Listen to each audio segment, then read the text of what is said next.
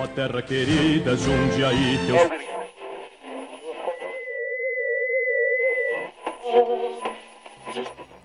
Olá, meu nome é Julie Bragueto e está começando o primeiro episódio do Contatos Imediatos, um podcast da agência Eu Comunica, localizado na cidade de Jundiaí, interior de São Paulo. Este podcast tem como objetivo a divulgação da história da cidade de Jundiaí e a divulgação da história de pessoas inspiradoras da cidade então, contamos com a sua opinião, com seu apoio, com sugestões.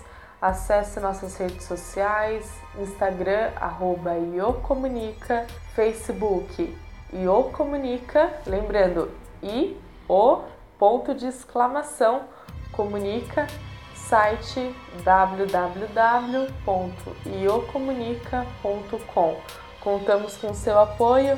Fique agora com o nosso programa piloto sobre a fundação da cidade de Jundiaí.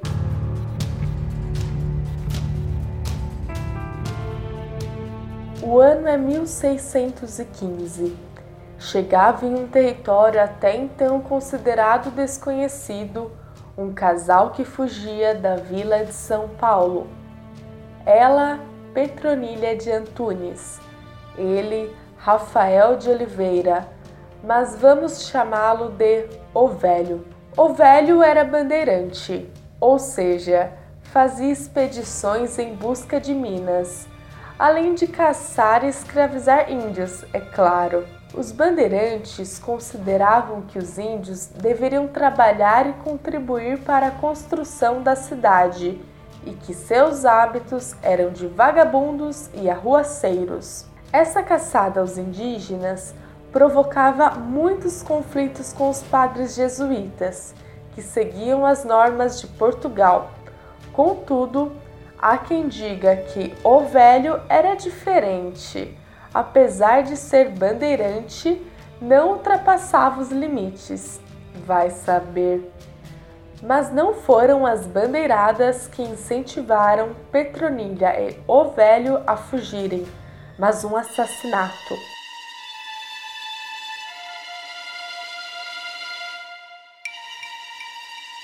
Petronilha era casada com José de Camargo Antunes, mas se apaixonou pelo seu compadre, o velho. Uma separação para a época era algo impensável, então por que não optar por um assassinato?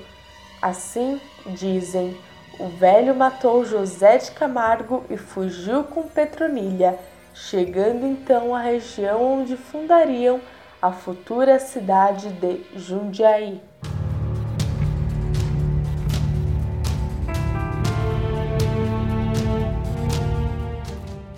Essa é apenas uma das versões da fundação da cidade de Jundiaí. As controvérsias dos detalhes da história são inúmeras, já que não há documentos que comprovam. De acordo com a tradição oral, haviam registros de que o casal fundou a vila no livro do tombo da Cúria Metropolitana, em São Paulo.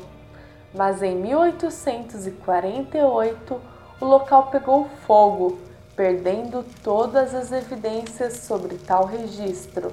Mas esses não são os únicos registros investigados. Há documentos que dizem que o velho estava no sul do país em 1615. Então, como estaria ele em Jundiaí?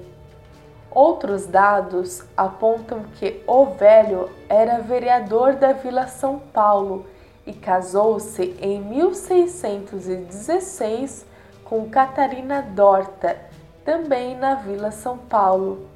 Então, como poderia o velho ter fugido com Petronilha em 1615. Afinal, quem foi Petronilha?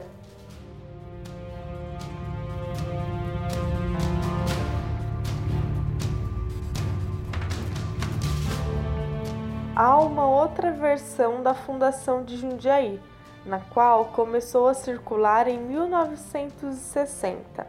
Essa envolve também um rapaz chamado Rafael de Oliveira, mas o moço filho do velho com a sua primeira esposa chamada Paula Fernandes. Em 1640, 250 pessoas chegaram em uma região desconhecida, 38 descendentes diretos de portugueses e cerca de 220 índios.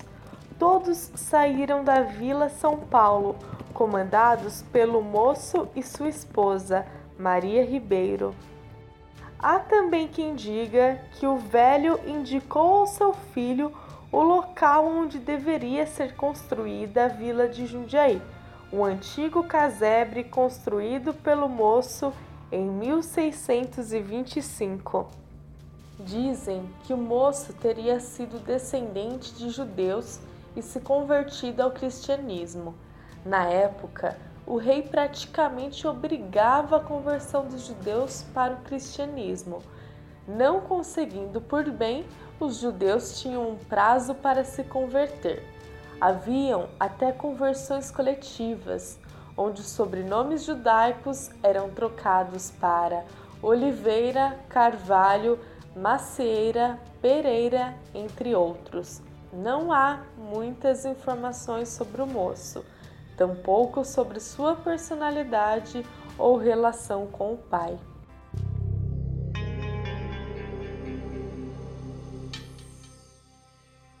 Uma terceira versão já foi proposta para a história da fundação de Jundiaí, onde as informações são mínimas.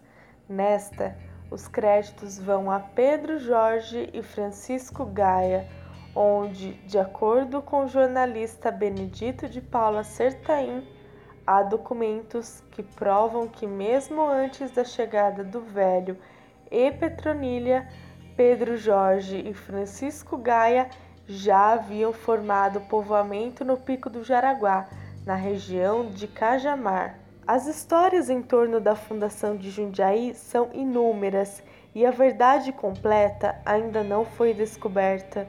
Um historiador chamado Pedro Tax teria escrito sobre a fundação da vila, contudo, seu trabalho foi perdido em 1757, quando um terremoto destruiu Lisboa.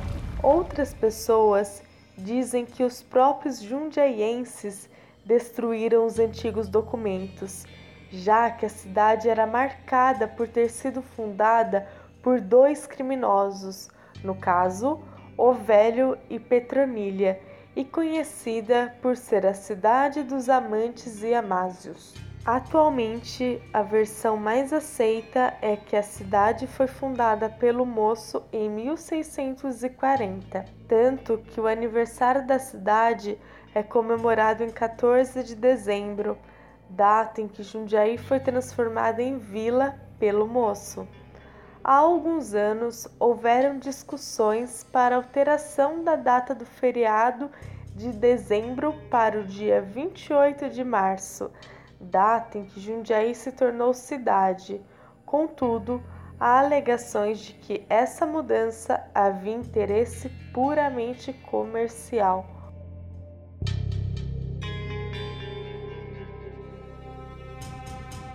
Muitos mistérios ainda rondam a nossa cidade, e enquanto isso, ficaremos na dúvida: quem realmente fundou Jundiaí?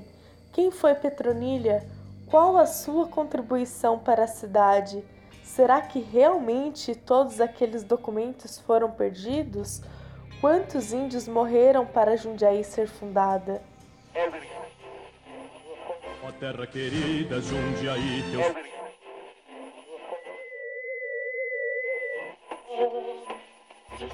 As informações deste episódio foram baseadas nos estudos de Geraldo Gattolini.